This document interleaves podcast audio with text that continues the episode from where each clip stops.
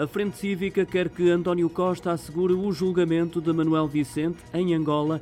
Esse pedido é agora dirigido ao Primeiro-Ministro, aproveitando a sua visita oficial àquele país do continente africano entre 5 e 6 deste mês. Esta associação dedicada à defesa de causas de interesse público fez esse pedido por escrito. Pretende que António Costa obtenha, junto do governo angolano, a garantia de que o ex-vice-presidente de Angola, Manuel Vicente, vai ser julgado por ter corrompido o procurador português Orlando Figueira para que arquivasse as investigações de branqueamento de capitais nas quais Manuel Vicente surgia envolvido quando desempenhava funções na empresa petrolífera estatal a Sonangol. Diz a Frente Cívica que o corrompido foi julgado e cumpre uma pena superior a seis anos de prisão, o que acaba por comprovar as suspeitas em relação a Manuel Vicente. O seu processo foi enviado para julgamento em Angola há cinco anos, mas ainda não se concretizou. Para a associação, cabe António Costa, que celebrou publicamente a decisão de delegar no Estado angolano o julgamento de Manuel Vicente, obter garantias junto do presidente de Angola, João Lourenço,